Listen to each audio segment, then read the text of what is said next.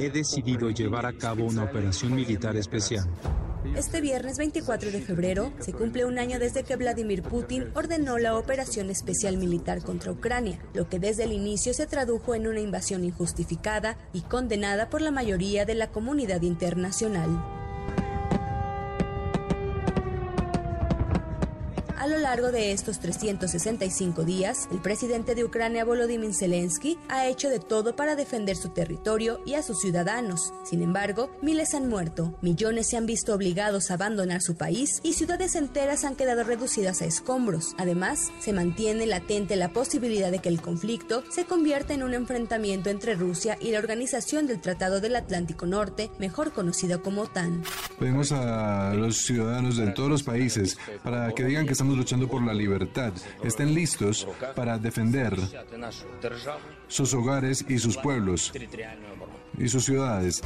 Y es que desde el inicio del conflicto, el ejército del presidente Putin intentó hacerse del control de Kiev. No obstante, ha sido imposible, no así en el Donbass, donde los separatistas respaldados por Rusia han peleado desde el 2014, tras la anexión de Crimea. De acuerdo con información de la ONU, más de 7.000 civiles han muerto durante el conflicto, aunque reconoce que el número podría ser mayor. Por su parte, Estados Unidos sugirió que por lo menos 40.000 personas han muerto, mientras Noruega realiza sus estimaciones asegura que unos 180.000 soldados rusos murieron o resultaron heridos. Por su parte, la Corte Penal Internacional abrió una investigación por crímenes de guerra y crímenes contra la humanidad en Ucrania.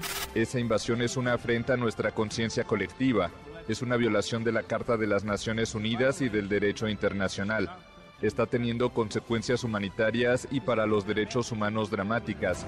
En tanto, más de 8 millones de ciudadanos han llegado a Europa como refugiados y hasta el momento Rusia ha acumulado 11.327 sanciones de los miembros del G7, la Unión Europea, Suiza y Australia. Se cumple un año del inicio de la guerra y aunque al principio Ucrania se enfrentó al segundo mayor exportador de armas del mundo, hasta ahora más de 30 países han suministrado material militar a Kiev. Hasta hoy han pasado 12 meses y Ucrania continúa resistiendo como nunca lo imaginó Rusia. Sabemos que habrá días, semanas y años muy difíciles por delante, pero el objetivo de Rusia era borrar a Ucrania del mapa. La conquista de la guerra de Putin está fracasando. Este jueves, en víspera de cumplirse el primer año de la invasión rusa a Ucrania, la Asamblea Nacional de la ONU aprobó una resolución para exigir la retirada inmediata de las tropas rusas de Ucrania. En tanto, el presidente ruso Vladimir Putin anunció la reactivación de sus fuerzas nucleares, incluido el despliegue de nuevos misiles intercontinentales capaces de lanzar múltiples ojivas atómicas, mientras el Papa Francisco llamó nuevamente a poner fin al conflicto. Llamo a todos aquellos que tienen autoridad sobre las naciones que se comprometan de forma concreta a poner fin al conflicto. Para la primera emisión de MBS Noticias, Diana Alcaraz.